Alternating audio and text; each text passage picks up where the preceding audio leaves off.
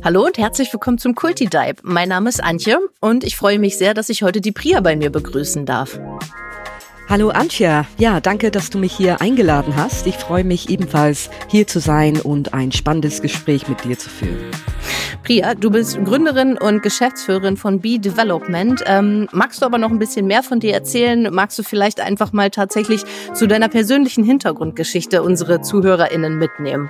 Ja, ähm, ich fange an vielleicht vom äh, Familienhintergrund. Also ich bin in England ähm, geboren und aufgewachsen bis junge Erwachsenenalter und dann kam ich nach Deutschland. Aber ich bin aufgewachsen in einer indische Familie, also ich bin sozusagen die erste Generation meiner Familie in Europa. Ähm, meine Mutter kommt äh, direkt aus Indien. Mein Vater ist allerdings ostafrikanischer Inder. Er ist in Uganda aufgewachsen und wurde vertrieben und deswegen ist er in den 70er nach England gekommen. Okay. Ja, vielen Dank erstmal dazu. Das ist ja total spannend. Also erste Generation in England. Ähm, du hast in unserem Vorgespräch auch so ein bisschen ausgeholt, wie es bei euch zu Hause ähm, tatsächlich ablief. Also welche Rolle deine Mutter hatte, was du tatsächlich auch in England so in puncto schulischer Sozialisation erlebt hast. Ähm, das fand ich ganz, ganz spannend, weil du natürlich jetzt auch immer noch mal den Vergleich äh, im Gespräch zu Deutschland ziehen kannst. Aber möchtest du uns darüber noch ein bisschen mehr erzählen? Ja, ähm, ich bin in eine sehr traditionelle indische Familie aufgewachsen, aber das war jetzt nichts Untypisches äh, für die indische Diaspora in England. Also mein Vater hat gearbeitet, er hat seine eigene Firma geführt und hatte auch Mitarbeiter. Und meine Mutter, ähm, es war ihre Rolle sozusagen zu Hause zu sein und um uns zu kümmern. Und obwohl sie selber Interesse hatte, sich weiterzubilden, ähm, was äh, Sinnvolles in ihrem Leben zu tun, außer Familienleben äh, zu führen, ähm, wurde es ihr untersagt. Und alleine aus dem Grund, dass ein indischer Mann sein Rollenbild ist, ist, um seine Familie zu sorgen, ja, also der Versorgerrolle. Und ähm, und daher ist es sozusagen ein Statussymbol, wenn die Frau tatsächlich es leisten kann, zu Hause zu sein. Allerdings hat mich das sehr geprägt, weil ich wusste, dass meine Mutter da sehr viel Motivation hat, irgendwas zu tun, aber das konnte sie nicht. Und sie hat mir mindestens die Motivation dann weitergegeben, ähm, in meinem Leben was Sinnvolles zu tun und nicht in diese typische Rollenmuster zu landen. Und obwohl sie selber keine Bildungshintergrund ähm, ähm, hat, ähm, hat sie da ziemlich viel Wert drauf gelegt, ähm, um mir alles Mögliche zu ermöglichen. Ähm, und natürlich ähm, war das auch einigermaßen hilfreich, dass die Bildungssystem in England so viel offener ist, ja, oder offener war. Ähm, ich spreche natürlich äh, von der Zeit in den äh, Mitte 90er, Tony Blair, ähm, das war eine andere Regierung als heute.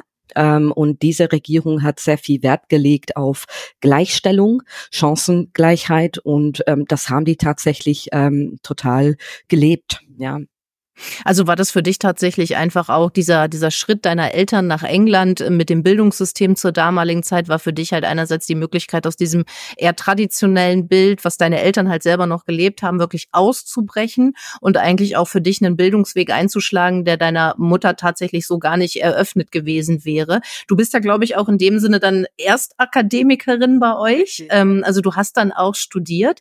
Wie lief so äh, deine, deine Schulzeit und dein, dein Studium? Wie lief das das tatsächlich ab? Was hast du für Erfahrungen gemacht, auch mit deinem englischen Background? Du hattest ja auch erzählt ähm, in unserem Vorgespräch, dass du sehr multikulturell aufgewachsen bist, dass England unheimlich bunt war oder halt auch ist und äh, dass du das als halt total positiv und wertvoll für dich auch empfunden hast. Ja, vielleicht sollte ich sagen, ich bin in London aufgewachsen. Das ist natürlich die Hauptstadt. Das ist sozusagen die Cultural Melting Pot. ähm, und ähm, die Schule ähm, Schulzeit, ähm, die ist geprägt von einer sehr multikulturelle ähm, äh, Begegnungsort, ja, ähm, und ähm, alleine weil in England es weit etabliert ist, dass man ähm, eigentlich nur Gesamtschulen hat, ja, und in diese Gesamtschulen hast du nicht nur ähm, eine sehr ähm, äh, ne, äh, viel, äh, so große Vielfalt von äh, Kinder, die selber Eltern haben aus diverse Länder, Ähm, aber ähm, man hatte auch äh, eine Vielfalt im Sinne Klassensystem, ja, also von äh, Kinder von Akademikereltern bis auf Kinder von äh, Arbeitsklasse, Kinder mit Behinderungen und Hochbegabten. Wir hatten alles Mögliches an einem Ort und man muss sagen, ähm, ist es einfacher für mich jetzt darüber zu reflektieren, weil ich selber Kinder habe, die in der deutschen Schulsystem unterrichtet werden. Ähm, wir hatten ähm, ein System, der ziemlich stärkenorientiert war. Also das heißt, ähm, da war nicht die Erwartung, dass man in alles gut ist. Ne? Wenn man in bestimmte Fächer gut war, dann hat man da Leistungsunterrichtsstunden äh, äh, gehabt. Ähm, und wenn man äh, nicht so gut war, dann ähm, hat man eine einfachere. Also man hatte sozusagen äh, in einem äh, Cohort, ähm, äh, also einen Klassenverbund, äh, äh, ähm, mehrere Niveaus. Und trotzdem waren wir eine Klasse. Ja. Ich, ich finde, das ist ja auch ein total schöner Ansatz und der ist ja auch realistisch. Also man kann ja nicht davon ausgehen, dass alle alles gleich gut können. Wie du schon gesagt hast, ihr wart ja auch wirklich sehr bunt und vielfältig in der Zusammensetzung der, der jungen Menschen, die ihr da damals wart. Ähm, und ich finde, das ist ein schöner Ansatz zu sagen, wir gucken halt nicht, dass alle irgendwie mit ganz viel Druck und Zwang wohl möglich, wie meiner Meinung nach das heute leider häufig im deutschen Schulsystem läuft, alle das gleiche Niveau halbwegs haben, sondern wir gucken wirklich, ne, wo sind die Vorlieben, wo sind die Stärken ähm, und versuchen dann entsprechend da halt auch die Motivation und die Förderung weiter voranzutreiben. Also ich finde, du hast da ja wirklich was total Wertvolles auch einfach erfahren. Nicht nur diese bunte Zusammensetzung, sondern auch diese Stärkenorientiertheit. Was war dann aber für dich tatsächlich mit der Grund, weil das klingt ja alles erstmal toll, was du erlebt hast in England, wie du in England aufgewachsen bist, auch mit deinen Möglichkeiten. Aber was war so der Grund für dich am Ende, dass du nach Deutschland gekommen bist? Äh, also das war die Beziehung. Ähm, ich habe, ähm, ich habe, äh, vielleicht muss ich einmal zurückgehen.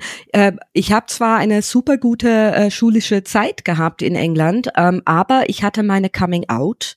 Das hat dazu geführt, dass meine Eltern nicht so ganz gut umgegangen sind damit und ich unglaublich viel Druck bekommen habe in dem Moment ähm, mehr zu ja, normal zu sein. Äh, das war ich eben nicht. Ähm, und irgendwann gab es einen riesen Streit und ich bin äh, sozusagen von zu Hause weggegangen.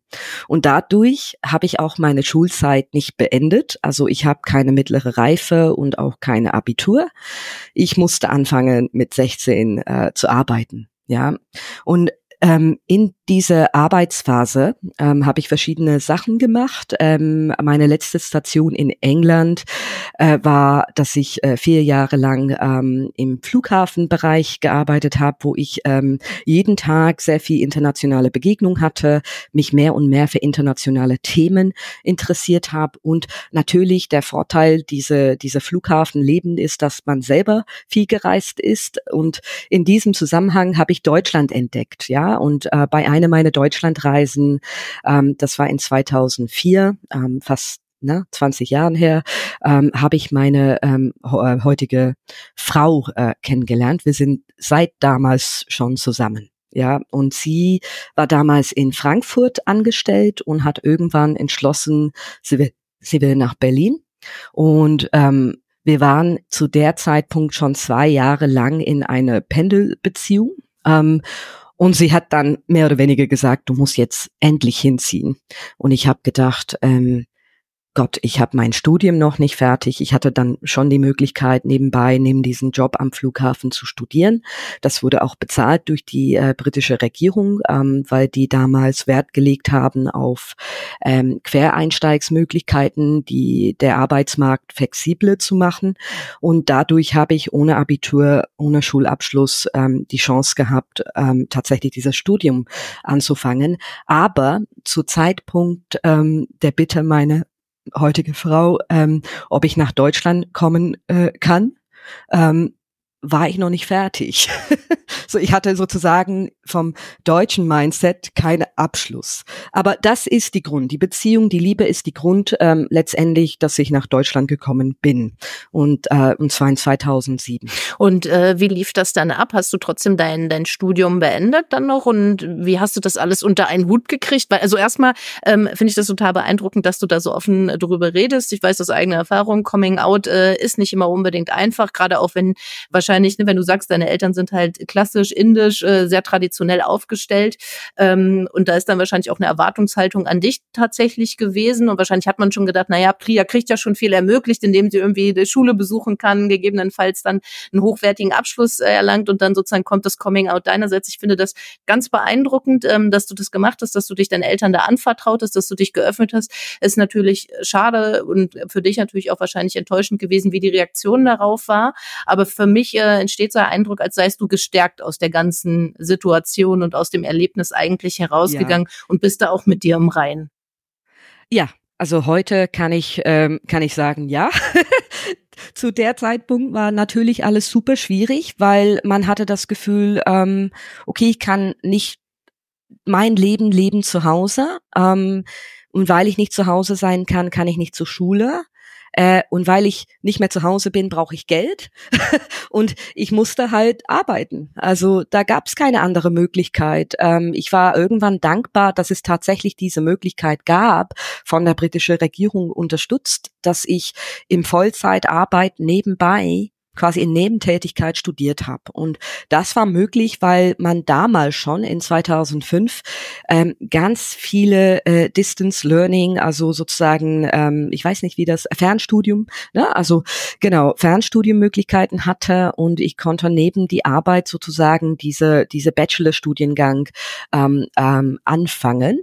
Aber weil ich in 2007 nach Deutschland kam, musste ich die da tatsächlich dann die zwei Jahre danach, ähm, also bis 2009 ging das, ähm, dieses Studium von Deutschland aus beenden. Ja, Okay, also auch nochmal tatsächlich, aber, aber eine Challenge in dem Augenblick wahrscheinlich. Genau, okay. genau. Aber ich hatte zum Glück äh, ähm, in Deutschland äh, damals eine Praktikumsstelle äh, bekommen und hatte ein bisschen Geld. Es war damals nicht so geregelt wie heute. Ne? Man hatte ungefähr 300 Euro im Monat bekommen ähm, und ich hatte eine Partnerin damals, die mich auch unterstützt hat und irgendwie ist das, äh, hat das geklappt, ja. Also ähm, und dann habe ich mein Studium ähm, weitergeführt, also quasi ein Masters, aber mein Studiengang, äh, meine äh, Themen die mich interessiert haben, diese Studiengang gib, gab es in Deutschland tatsächlich nicht. Ähm, und dann musste ich wieder nach England und wieder quasi pendeln, zwei Jahre lang, um mein Masters ähm, abzu, ähm, ja, äh, fertig zu machen. Okay. Und jetzt sozusagen dann mit dem Master in der Tasche hat dann eigentlich mit dem Fokus auf Deutschland als neue Heimat, neuer Lebensort, auch aufgrund der Partnerschaft, ähm, hat dann die Jobsuche begonnen. Was hat das mit dir gemacht? Also ich weiß, für dich ist das ein absoluter Kulturschock gewesen, ne, dass das offene London, bunt, vielfältig und das, was du gerade beschrieben hast, ja tatsächlich strukturell auch darauf aus, vielfältige Menschen mit vielfältigen Hintergründen eigentlich in den Arbeitsmarkt zu bekommen und ne, da halt auch wirklich wirklich was Wertschaffendes zu kreieren und auch Menschen irgendwie das Gefühl von Zugehörigkeit dadurch zu vermitteln. Und dann kam Deutschland. Wie war das für dich? Jo, also auf jeden Fall ein Kulturschock. Ähm, ich war selber überrascht. Ich habe einfach gedacht, wenn man in England aufwächst, ähm, hat man eine gewisse, jetzt kann man äh, wirklich lachen darüber wegen Brexit, aber eine gewisse europäische Identität. Ähm, und ähm, ich bin mit meine äh, ja mein mein Mindset von England nach Deutschland gekommen und habe erlebt oh hier ist es wirklich anders. Ähm, und es fängt damit an dass ähm, ne ich ich hatte schon erzählt zwischen 2007 und 2009 hatte ich noch nicht irgendeine von Art von Abschluss. Aber ich musste trotzdem versuchen Arbeit zu finden. Um, ähm, und ähm, das große Problem war, war dadurch, dass ich keinen Schulabschluss hatte ähm, und mein Studium noch nicht beendet war, hatte ich sozusagen nichts. Ja, und in dieser ähm, Phase der Arbeitssuche ähm, war das durchaus schwierig. Ne? Also ähm, man hat gemerkt, bei einfacheren Jobs haben die Leute Wert gelegt auf äh, Abitur oder, oder Schulabschluss. Das hatte ich nicht. Und obwohl ich äh, drei Jahre mittendrin im Studium war, ähm, hatte ich ähm, bei den internationalen Firmen ähm, äh, noch nicht die Anerkennung, dass ich dieses Studium habe, ne? weil es natürlich noch im Prozess war. Und ähm, das hat die äh, sozusagen Bewerbungsprozessen, die sind alle gescheitert. Ja, also ähm, da bin ich nie durch die Stapel durchgekommen, dass ich überhaupt zum Interview eingeladen wird. Ja, und der Weg für mich war dann tatsächlich eine Praktikum anzufangen, weil es ist legitim, wenn man eine Praktikum macht, dass man vielleicht noch studiert. Ja, also das war das war sozusagen der Entry Point und dann habe ich ähm, tatsächlich bei einer internationalen Organisation in Berlin ähm, eine eine ähm, Möglichkeit auf eine Stelle gehabt und dann ging es wieder los, ähm, dass die Personalabteilung äh, soziale Argumentation benutzt hat, um eine andere Kandidatin ähm, bevorzugen zu wollen, weil sie fertig war mit ihrem Studium. Ja, und ich nicht. Also, ähm, und ähm, da ging es hin und her und es war nicht sicher, ob ich die Stelle tatsächlich äh, bekomme. Aber da hat mein Chef, sozusagen ein Abteilungsleiter äh, in dieser Organisation, sich mit der Personalabteilung äh, auseinandergesetzt und hat dafür gesorgt, irgendwie, dass das klappt. Ähm, man muss sagen, der kam nicht aus Deutschland und der war selber schockiert über diese vermeinte soziale Argumentation, weil man könnte das genau andersrum betrachten, dass eine soziale Argumentation sollte vielleicht fokussiert sein auf die Leute, denen man mehr äh, Chancen anbietet, weil die benachteiligt sind aufgrund ihrer Werdegang, familiärer Hintergrund, äh, ne, Bildungsmöglichkeiten und so weiter. Aber äh, das war für mich die erste Kulturschock, dass, dass, dass da ein Abschluss ähm, als Grund gilt im Vergleich zu einer, der keinen Abschluss hat, dass das eine soziale Argumentationslinie überhaupt sein kann. Ähm, aber natürlich habe ich in diesem Prozess mehr und mehr gelernt, dass in Deutschland zählt das Formular C. Also man muss für alles ein Stück Papier haben und das ist alles. Ja, ähm, und ohne dieses Stück Papier ist es unglaublich schwer weiterzukommen. Und auf der anderen Seite denke ich mir, aufgrund meiner, es ist einfacher jetzt darüber zu sprechen, aber wenn ich so reflektiere, was ich für einen Weg hatte, dass ich keinen Schulabschluss habe, und trotzdem eine Unterstützung bekommen habe von die damalige Regierung von Tony Blair, ähm, mein Studium finanziert zu bekommen neben dem Job. Ähm, ja, also wenn man überlegt, ähm, ähm, was wäre dann mein, mein meine Zustand gewesen in Deutschland mit genau die gleiche Erfahrung?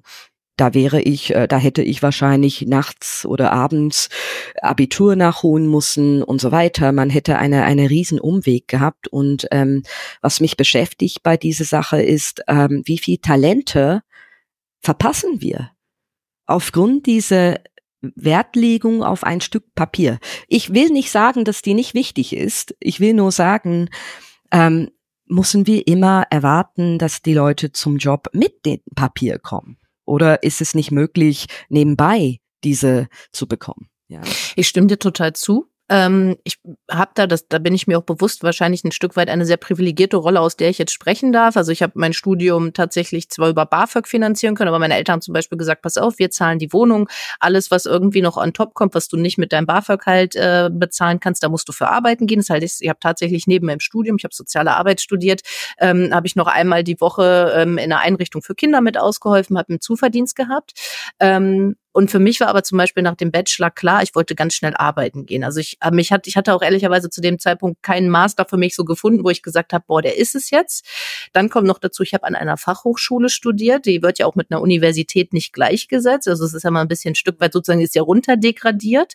Ähm, und ich habe zwar immer mal geguckt, möchte ich irgendwie noch mal einen Master machen? Gibt es was, was mich interessiert? Aber gerade auch, wenn ich auf Jobsuche war, habe ich immer wieder gemerkt, wie krass ich auf diesen, diesen nur, in Anführungszeichen, auf diesen Bachelor reduziert wurde.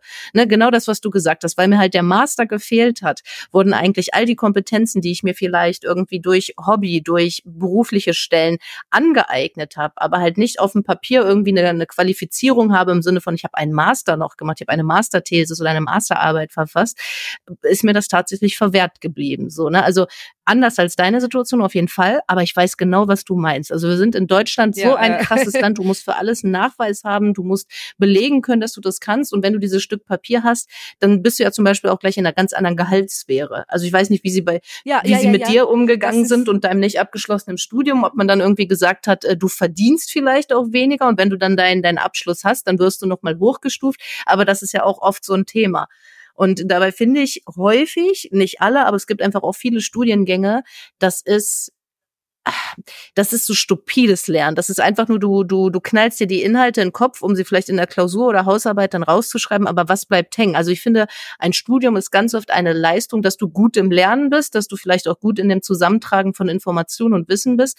Aber was steckt dahinter? Also ich finde, Kompetenz ist so vielfältig. Das ist nicht nur ein Studium, das ist nicht nur Jobs, das ist nicht nur äh, die persönliche Geschichte, die du mitbringst, das ist halt viel, viel mehr. Und wir werden aber in Deutschland ganz oft wirklich darauf reduziert, was hast du gelernt, welchen Abschluss hast du gemacht, gemacht und äh, wo bildest du dich jetzt wie weiter? Das äh, ja, also das ist so in Deutschland. Ich meine, wie oft ähm, war ich in einer Situation, wo die Leute fragen, ähm, was hast du für einen Beruf? Also es ist so eine typische deutsche Frage. Und die Leute definieren sich über das, was die studiert haben. Und ich finde das ziemlich krass. Ja, also ich definiere mich nicht durch das, was ich studiert habe, sondern all das, was ich gemacht habe im Leben. Ähm, und deswegen habe ich Schwierigkeiten, auf diese Frage zu antworten. Soll ich jetzt nur erwähnen, was ich studiert habe, oder soll ich tatsächlich darüber äh, sprechen, was ich alles gemacht habe?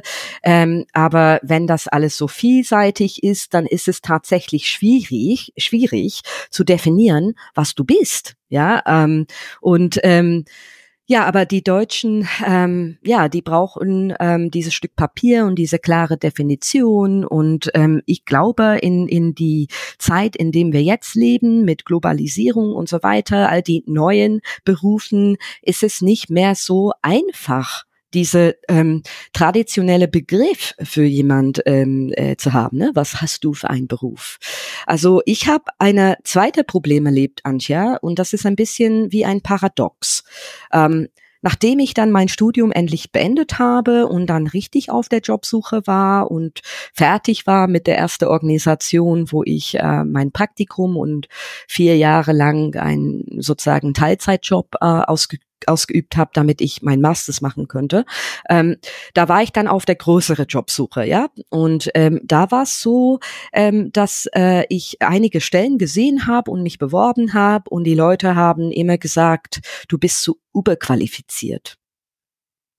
Und ich fand das interessant, weil durch meinen Werdegang konnten die sehen, was ich alles gemacht habe. Und die haben gedacht, wenn ich auf so eine Entry-Level Project, äh, na, Officer, Project äh, Support äh, äh, Rolle äh, mich bewerbe, ähm, dann war ich äh, tatsächlich zu überqualifiziert. Und es gab einen Fall, wo diese Organisation ähm, mir gesagt hat, äh, Priya, du bist so überqualifiziert, aber pass auf, in ein paar Monate haben wir eine andere Stelle und wir melden uns dann bei dir.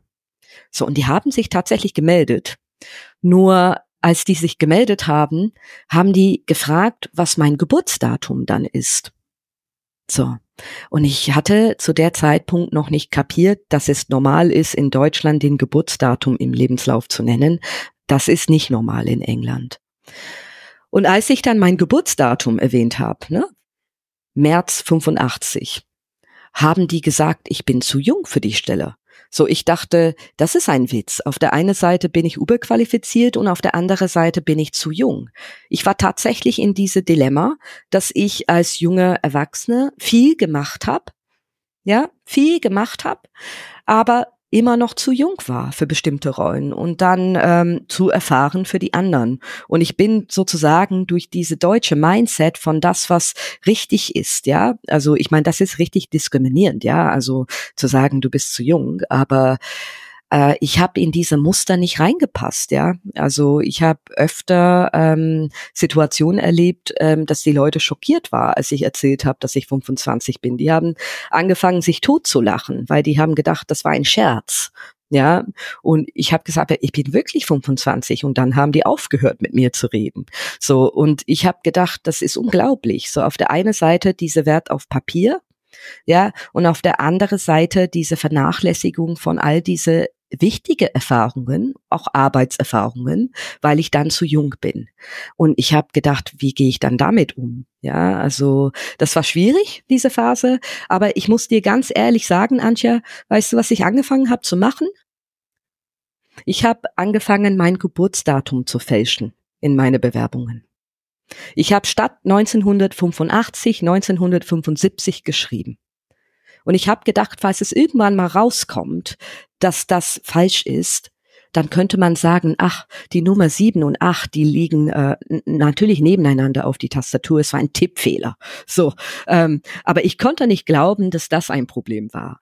Ähm, Vielleicht muss ich auch noch kurz sagen, in welcher Art von ähm, Arbeitsfeld ich unterwegs bin. Ähm, das ist ähm, Stichwort international, ähm, das ist äh, sozusagen ähm, die ähm, International Development Space, also man nennt das in Deutschland Entwicklungshilfe, Entwicklungszusammenarbeit. Das sind klassische Berufe, die man im Zusammenhang mit einem NGO, einer Nichtregierungsorganisation ausübt. Ähm, davon haben wir viele in Deutschland. Ähm, oder das sind Berufe, die man ähm, durch äh, Rollen im Auswärtiges Amt oder ne, irgend, irgendwelche UNO-Organisation, internationale Organisation ausübt. So, ich war aber in Berlin damals ähm, gewesen mit meiner Frau und ähm, die Berliner NGO-Landschaft war zu der Zeitpunkt ähm, nicht so bunt. Was ich damit meine ist, da waren nicht so viele internationale Nichtregierung Nichtregierungsorganisationen in Berlin, sondern da waren viele richtige deutsche NGOs in Berlin. Ähm, und äh, wenn man eines weiß, ist, dass viele dieser NGOs in Deutschland sind sozusagen faith-based. Das ist ein Begriff zu beschreiben, dass die eine Affinität mit einer gewissen Religion haben. Ja, das sind äh, sozusagen ähm, ohne, ohne zu viel Namen zu nennen, aber ähm, Caritas, äh, Malteser, das sind die Organisationen, die äh, ähm, sozusagen äh, purposeful work machen, ja, äh, Arbeit mit Bedeutung, ähm, sind klassischerweise durch Spenden finanziert, aber zum Großteil vom staatlichen Gelder finanziert.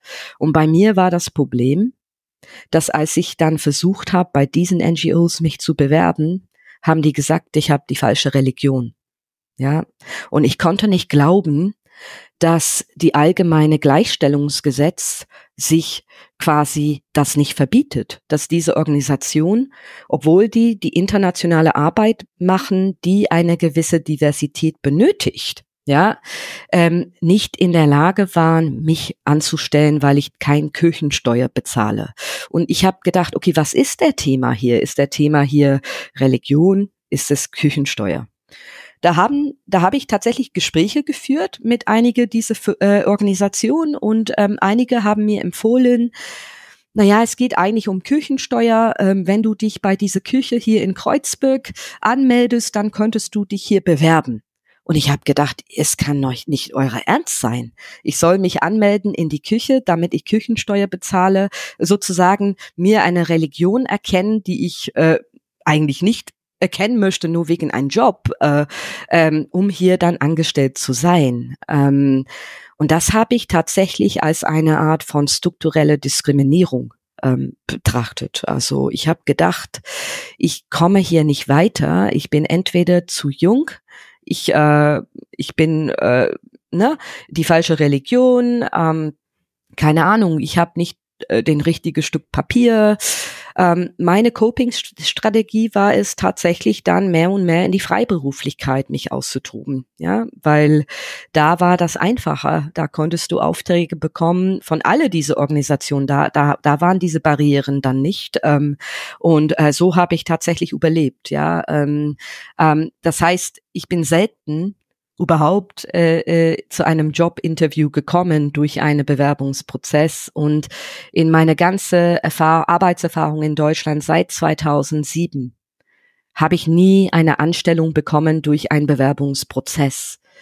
Jetzt könnte man sagen, es ist vielleicht liegt es an meinem Bereich. Ich weiß es nicht, vielleicht. Ja, ähm, aber ich finde das schon erstaunlich, ähm, dass genau die soziale Organisation, die sich äh, quasi ähm, um Weltthemen kümmern, um ähm, ne, Themen kümmern, dass es äh, die armen Menschen in Afrika gut geht, so ähm, ja äh, quasi so ausschließend sind, ja, also äh, also die, dass die eine gewisse Grad von Diversität tatsächlich ausschließen aufgrund von andere Themen, ja, wie äh, Religionszugehörigkeit. Ähm, und ähm, ja, ich finde das äh, fast ein Paradox, ja, dass man das erlebt hat in diesem Bereich. Das heißt eigentlich ganz viele Eigenschaften, die du so mitbringst, sei es jetzt dein Alter zu dem Zeitpunkt, sei es vielleicht deine Religion oder ne, deine nicht vorhandene passende Religion, äh, dass man tatsächlich immer wieder irgendwie Themen, wo du merkst, wo wir heute sagen würden, das sind Stärken, weil du dadurch ja Perspektiven mit einbringst, die vielleicht in einem sehr homogenen Unternehmen unbedingt nicht vorhanden wären, äh, waren damals halt ganz klar irgendwie Ausschlussgründe. Ähm, was ich so spannend gerade finde bei diesem ja. Du bist zu jung, ist für mich immer ganz häufig die Frage, was wird denn mit jung oder alt verknüpft? Weil du hast ja einen unheimlichen Erfahrungsschatz. Du hast ja eine Geschichte, die irgendwie auch beweist, du hast dich durchgebissen, du hast dich durchgekämpft, du hast Durchhaltevermögen, du bist ambitioniert, du hast für dich Wege gefunden, irgendwie ne, Ziele zu erreichen. Also du bringst da ganz viele Eigenschaften mit, die auch Institutionen ja, ja. oder Unternehmen halt auch voranbringen würden, ne, auf, auf, auf ihrem Ziel irgendwie oder oder dem Ziel ein Stück näher bringen würden. Und dann frage ich mich immer, was verbindet man mit zu jung? Was heißt das denn? Also wann bin ich nicht mehr zu jung? Gibt es da einen Schwellenwert, dass man zum Beispiel sagt, naja, also ne, 25? Also, ich glaube, ich glaube, ich glaube, in, in meinem Fall war zu jung. Ähm, ja, Priya, wir sehen, dass du äh, viel Erfahrung hast, aber du bist zu jung, um mehr Verantwortung hier in unseren Strukturen zu übernehmen. Und das hat mit Empfindlichkeiten zu tun. Das hat mit, äh, also das hat eigentlich nichts mit meinen Kompetenzen zu tun. Ähm, das hat nur damit zu tun, dass die Organisationen nicht bereit sind oder damals nicht bereit waren, jetzt bin ich ein bisschen älter natürlich, aber damals nicht bereit waren, mir mehr Verantwortung anzuvertrauen, weil was auch immer, die, äh, die, die äh, Akzeptanz intern, dass das jemand Junge dann ist, äh, wäre nicht vorhanden. Aber ich, das ist ja auch, dann finde ich, ein absolutes Respektthema. Also wenn ich jetzt jemand Jüngeres nicht zum Beispiel als Führungskraft im klassischen Sinne respektieren kann, dann habe ich ja schon ein grundlegendes kulturelles Problem. Also da sind wir beim Thema Altersdiversität. Das hat doch auch einen Mehrwert, wenn ich äh, junge Führungskräfte, ältere Führungskräfte habe, Führungskräfte mittleren Alters, also je vielfältiger, umso mehr Perspektiven bin ich, bringe ich rein, unterschiedlicher Generation. Und ne, in dem Augenblick, wie gesagt, was, was wird da verknüpft? Weil unerfahren warst du nicht, du hast die Qualifikationen mitgebracht. Da ist es halt wirklich dieses Thema, die Zahl auf dem Papier wieder. Sind wir eigentlich wieder bei, bei Formular C. Passt halt nicht, was sozusagen deine Geburtsurkunde betrifft, was da für ein Geburtsdatum drin steht. Sorry, Priya geht halt nicht so. Ne? Und das, das ja, finde ich ja, halt genau, ernüchternd. Genau. Und, und, und das Gleiche, das Gleiche habe ich erlebt in einer noch so einer lustige, also was ich äh, tatsächlich ähm, äh, kurz erwähnen muss, ich war dann schon irgendwann mal angestellt bei einer große äh, Nichtregierungsorganisation in Deutschland, die nicht äh, konfessionell war. Ja, also das habe ich dann irgendwann geschafft. Aber dann habe ich, das ist für ein anderes Thema, vielleicht für später, habe ich andere Probleme erlebt. Ja, aber bei ähm, bei dieser äh, Rolle, dass ich damals hatte in diesem NGO, war ich tatsächlich durch ähm, ähm, eine Art von ähm, Projekt äh, vom Auswärtiges Amt finanziert. Meine Stelle war sozusagen ähm, die äh, äh deutsche Positionierung von Nichtregierungsorganisationen international ähm, zu äh, äh, für Aufmerksamkeit zu sorgen, ja, weil Deutschland war ein größer oder ist immer noch ein großer Geldgeber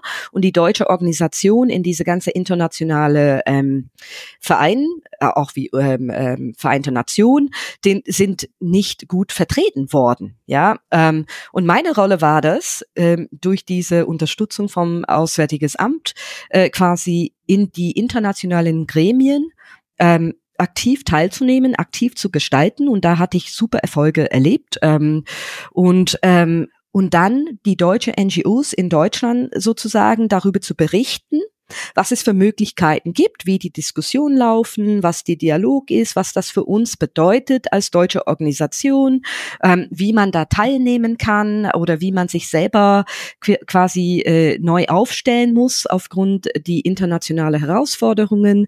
Also ich hatte da ta tatsächlich eine aktive Rolle ähm, in die deutsche NGO-Landschaft, gerade unter Hilfsorganisationen, also sozusagen Nothilfe und so weiter und als Teil dieser Flüchtlingskrise und habe da damals zusammen mit einige Leute mit dem Auswärtiges Amt, the Berlin Conference on the Situation of Syrian Refugees, mitorganisiert. Ja, das habe ich als Vertreterin ähm, diese deutsche NGO, ähm, weil die in diesem Ver Verband waren mit FENRO, das ist der Verband entwicklungspolitischer Nichtregierungsorganisationen in Deutschland, habe ich quasi ähm, für diesen Verband diese Wege vorbereitet für diese große Konferenz, eine große Geberkonferenz kurz vor der sogenannte Flüchtlingskrise wir alle definieren. Ja, da war uns schon klar, dass diese Probleme da sind.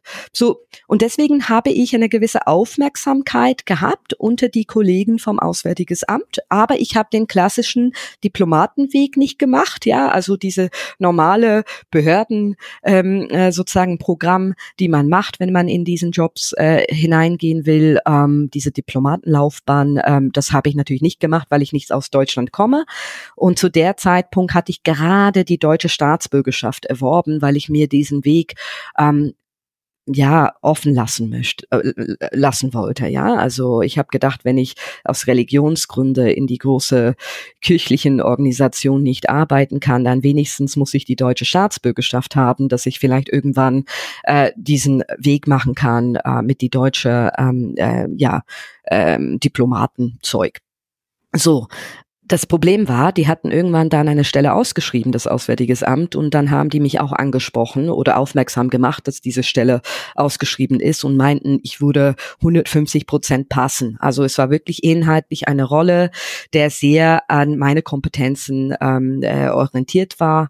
Ähm, das war ein Zufall natürlich. Ähm, und ich habe mich beworben für diese Stelle und habe dann festgestellt, ich komme da auch nicht weiter. Ich hätte den Job, wie gesagt, 150 Prozent ausüben können. Das Problem bei den, diesen Amt war, dass die so viele Bewerbungen bekommen von Leute in Deutschland, weil die nur ein paar Stellen immer haben, dass die Bewerberstapel immer so groß ist. So hat die Personalabteilungen natürlich ein Taktik äh, herausgedacht über die Jahren. Wie können wir diese Bewerberstapel von Anfang an kleiner machen? Und dann etablieren die sogenannte Screening-Kriterien, sozusagen Vorauswahlskriterien. Das hat erstmal mit dem Jobinhalt nichts zu tun. Ja. Und ich bin durch solche Kriterien sozusagen diese Maske rausgefiltert worden, immer. Ja, weil die hat voraus, vorausgesetzt, wenn du auf so eine Stelle bewerbst, dass du eine gewisse ähm, äh, Laufbahn schon gemacht ha ha haben musstest, ja, also um überhaupt in diese Dinge reinzukommen und diese Laufbahn, die die definiert haben, die gab's natürlich für mich nicht, weil ich nicht in Deutschland aufgewachsen bin. Ich hatte eine andere Karriereweg, so und ich habe gedacht, ich glaube es nicht. Jetzt hakt es nicht an ähm, die Fähigkeit oder die Qualifikation, sondern an der Mindset dieser Institution. Was muss man alles gemacht haben muss? Ähm, und dann frage ich mich, muss man? Oder verpasst ihr wieder durch irgendwelche äh, Verfahren Talente?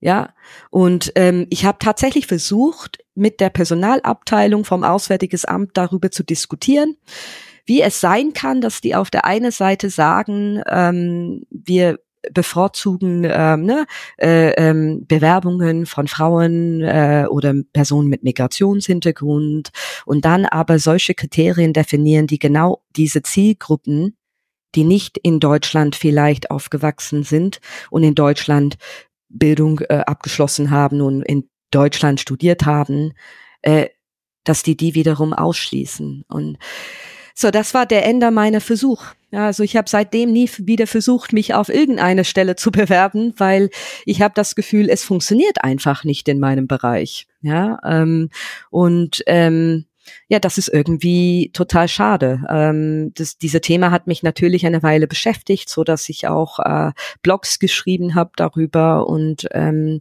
versucht habe, da Aufmerksamkeit zu schaffen dafür, ähm, wie da ein Diversitätshaken ist. Ja, also ähm, da ist ein Haken an diesem Häkchen und wir kommen da nicht weiter, wenn wir unsere Prozesse nicht ändern. Ähm, und ja, und teilweise habe ich gedacht, ich bin, wäre ich nicht so kreativ gewesen, dass ich die Freiberuflichkeit geschafft hätte, äh, wäre ich strukturell arbeitslos gewesen. Das mit einem Master. Das, also ne, wir sind jetzt mal wieder bei Papier C und ja. obwohl du eigentlich irgendwie eine krasse Qualifikation fürs deutsche Bildungs- und Berufssystem sozusagen mitbringst. Ähm, aber ich finde es halt so spannend, weil das, was du gesagt hast, diese, diese Screening-Kriterien, die da halt zu dem Zeitpunkt angewendet wurden, das ist ja genau das Problem. Die werden einmal geschaffen und etabliert, aber wir leben in so einer unglaublich dynamischen Welt. Also nicht nur, was jetzt zum Beispiel auch Globalisierung und Digitalisierung nochmal mitgebracht hat an, an Einflüssen.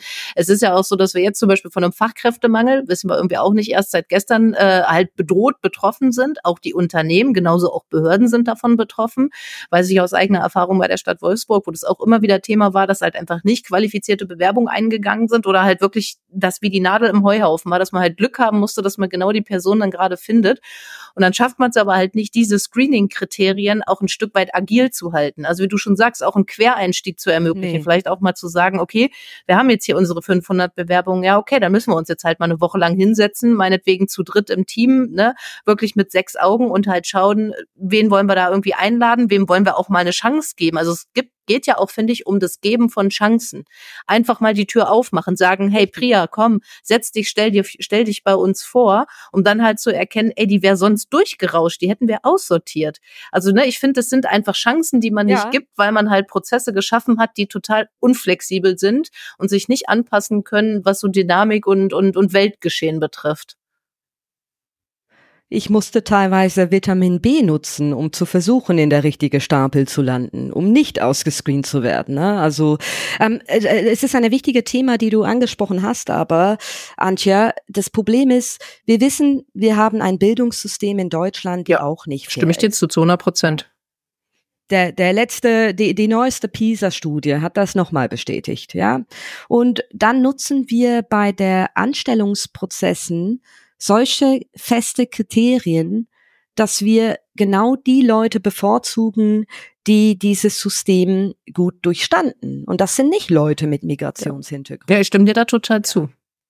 Und also das heißt, dass unser, unser ganzer Anstellungsprozess ist sozusagen auf die dominante Gruppe ausgerichtet, die favorisiert genau diese Gruppe. Ja. Und wenn wir immer die Qualifikation hervorheben, dieses Stück Papier, ja, ähm, dann wie, wiederholen wir genau die strukturelle ähm, Benachteiligung. Also wir ändern das nicht in dem Moment. Ne? Ähm, um diese strukturelle Benachteiligung zu ändern, musste man auf Affirmative Action setzen. Das heißt, man musste tatsächlich ja, ja. positiv diskriminieren. Das ist ein Tabu in Deutschland. Ja, also wir glauben so sehr an diese Qualifikation, diese Formular C, dass wir das für das Allerheiligste halten und dadurch diskriminieren wir tatsächlich, weil wir machen das nicht wieder gut, ja. Ähm, und was ich wenig gesehen habe, ist tatsächlich eine, eine, eine starke Orientierung, wie wir in England damals gehabt haben oder wie in den USA damals historisch war, dass man tatsächlich Affirmative Action durchsetzt. Ich habe erzählt, mein Studium wurde bezahlt in England. Warum? Ja, warum, obwohl ich nicht fertig war mit der Schule? Ja. Und der Grund war, die britische Regierung hat damals eine Studie durchgeführt und hat herausgefunden, Frauen mit Migrationshintergrund sind doppelt so benachteiligt wie andere Frauen und viermal benachteiligt im Vergleich zu einem weißen Mann. Ja. Und die wollten genau diese, diese strukturelle ähm, Diskriminierung, die da war, ähm, korrigieren. Ja, und dafür haben die mein Studium bezahlt. Ja, oder ähm, na, es wäre auch einfach gewesen, wäre ich in England gewesen, in irgendeinen äh, Regierungsposten ähm, äh, reinzukommen. Ne? Das wäre auch gegangen, weil die haben tatsächlich auf diese diese Diversität ähm, als als als Gleichstellungsprinzip äh, sozusagen gesetzt ähm, und äh, und nicht nur Marketing. Ich glaube, in Deutschland wir müssen uns nicht so viel Gedanken machen über die Privatwirtschaft. Ich will nicht sagen, dass da alles äh, gut läuft. Meine Erfahrung ist natürlich explizit in dem Bereich ähm, ähm, Nichtregierungsorganisationen, die sehr staatlich, also sehr unterstützt sind durch staatliche Gelder und natürlich ähm, eine gewisse Berührung habe ich zu, zu staatliches System, ja, also aufgrund von Ministerium, Kooperation und so weiter. Ähm, dieses System, genau diese traditionelle System in Deutschland sind genau die, die mir mehr Sorgen machen, ja. Also nicht die Privatwirtschaft, weil ich denke, die Privatwirtschaft wird irgendwann kapieren, die wird nicht wettbewerbsfähig bleiben, wenn die da nicht äh, äh Wert legen darauf. Und ähm, ich will nicht sagen, dass die verschont sind von allen möglichen Problemen von äh, Integration in der Firma dann, ne, von diese oder Inklusion. Ähm, aber ähm, die äh, staatliche System und das fängt mit der Bildungsbereich an. Wen haben wir als Lehrkräfte in den Schulen? Ja, äh, das fängt mit den ähm, ähm, ähm Behörden an haben wir da überhaupt eine gewisse Repräsentanz von die Menschen, die wir dienen? Durch dieses System. Und äh, wenn ich jetzt über internationale äh, Ausrichtung denke, haben wir wirklich genug Diversität im Auswärtiges Amt, um uns effektiv ja in einer globalisierten Welt wo Kultur und verschiedene Kulturen eine Rolle spielen, ähm, haben wir da genug Know-how, um uns da effektiv einzubringen. Und die NGOs, ja, das wundert mich total. Also wir haben in den NGOs, ähm, das ist meine Erfahrung und ich wünsche mir mehr Studien dazu. Meine Beobachtung ist, man hat sehr viel Diversität in all diese Organisationen auf der unterste, äh, wenn wir das als Dreieck vorstellen, ne? dann auf der Basis haben wir viel Diversität und desto höher man geht durch die Etagen in diese Organisation, desto ja, weniger ja. Vielfalt. Ja, also ähm, und das ist, glaube ich, in Schulen der Fall, im Schulsystem der Fall, das ist in Behörden der Fall, das ist im NGOs der Fall, äh, das ist sogar in unserer Politik der Fall. Ja, ähm, und ich frage mich, was erwarten wir momentan? Wie, wie sollen wir tatsächlich eine gesellschaftliche Wandel, eine positive gesellschaftliche Wandel unterstützen, wenn diese Strukturen die eigentlich da sind, um Menschen zu dienen, selber nicht die Vielfalt ähm, ähm, in ihrer Führungsstrukturen. Ähm. Ja, du hast da gerade was ganz Wichtiges angesprochen, halt, ne, dass äh, tatsächlich, wie gesagt, das kein Abbild der Gesellschaft ist in ganz vielen Bereichen, gerade so was Behörden, ne, Länder und so weiter betrifft. Zum Abschluss unseres Gesprächs drei bis fünf Schlagwörter deinerseits. Was braucht es? Du darfst es auch gerne in einem Satz machen, nur tatsächlich kurz und knackig. Was braucht es, um das aufzubrechen perspektivisch? Dass das, glaube ich, keine Sache ist, die wir von heute auf morgen verändert bekommen, ist, glaube ich, allen klar. Aber was sagst du, braucht es langfristig? Weil ich finde, du hast ja viele tolle Beispiele in England auch selber erlebt, persönlich auch, von denen du sozusagen positiv betroffen warst. Drei bis fünf Schlagwörter, was braucht es? Oder einen knackigen Satz, was braucht es, um das zu verändern in Deutschland? Also ich glaube, wir müssen uns erstmal beschäftigen mit dem Thema äh, Fachkräftemangel oder Arbeitskräftemangel. Warum haben wir die? Ja, ich würde sagen, in manche Bereichen, gerade im öffentlichen Dienst, wo man äh, die ganze Zeit hört, es gibt nicht genug Fachkräfte, es gibt nicht genug Mitarbeiter, ähm, dass die Gründe dafür sind wahrscheinlich nicht, weil diese Menschen nicht existieren, sondern weil wir so viel Barriere haben, dass wir glauben, dass die Menschen, die diesen Jobs ausüben, in eine gewisse Box Kiste äh, quasi ähm, äh, äh, fallen mussten. Ja, und, ähm, und ich glaube, wir brauchen da ein Mindset-Shift, ähm, dass wir ähm, öffnen dass wir nicht uns so eng befahren mit unserer äh, Idee von Formular C und richtige Qualifikation, sondern tatsächlich uns überlegen, vielleicht ist diese Wertschätzung auf Qualifikation genau das, was uns verhindert. Ja, also das Nummer eins. Also Nummer zwei müssen wir in den öffentlichen Bereich vor allem äh, tatsächlich mehr Pflichten haben. Ja, also ich weiß, äh, es gibt viele äh, Leute, die äh, gegen Quotensystem sind und so weiter. Ich will nicht sagen, dass es ein Quotensystem sein muss, aber es muss tatsächlich mehr versucht werden, ähm, in der Leadership-Etage diese äh, Organisation mehr Diversität äh, reinzubringen. Und das geht nur durch Inklusion und das geht nur durch eine bewusste Entscheidung, dass wir uns genau damit beschäftigen müssen, was es bedeutet, nicht nur diese Leute in unsere Organisation reinzubekommen, aber die auch ähm, das Gefühl zu geben, dass die dazugehören, ja, dass die, äh, dass man nicht nur das Gefühl hat, ja, wir haben ein Häkchen hier, wir haben die Frau, wir haben die Person mit braune Farbe ähm, äh, aus dem Ausland, äh, so. Wir wir brauchen da ähm, Dialog innerhalb Organisation.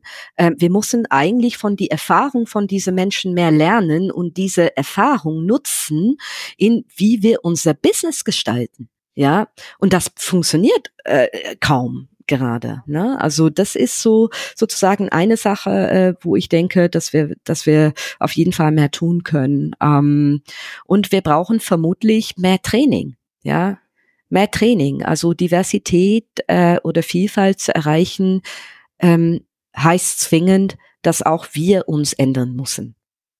Also ich will jetzt nicht in die ganze Integrationsprobleme Deutschland äh, reingehen, das wäre eine andere Diskussion, Antje. Aber aber ich denke, es fängt bei bei bei jeder Organisation auch an. Es ist nicht, es ist, wenn wir wenn wir Integration als gesellschaftliche Anliegen äh, sehen, dann gehören auch diese Institutionen, die Privatwirtschaft, alle Arbeitgeber dazu ja, weil wir haben gewisse äh, Kulturen, die sich etablieren innerhalb Organisationen aufgrund der Mitarbeiterbelegung ja, Belegschaft. Und, ähm, und diese, diese müssen wir challengen, ja, also ähm, wir tendieren natürlich immer, die Leute reinzuholen, die ähnlich sind wie wir. Das, das Human Nature, ja, das ist normal.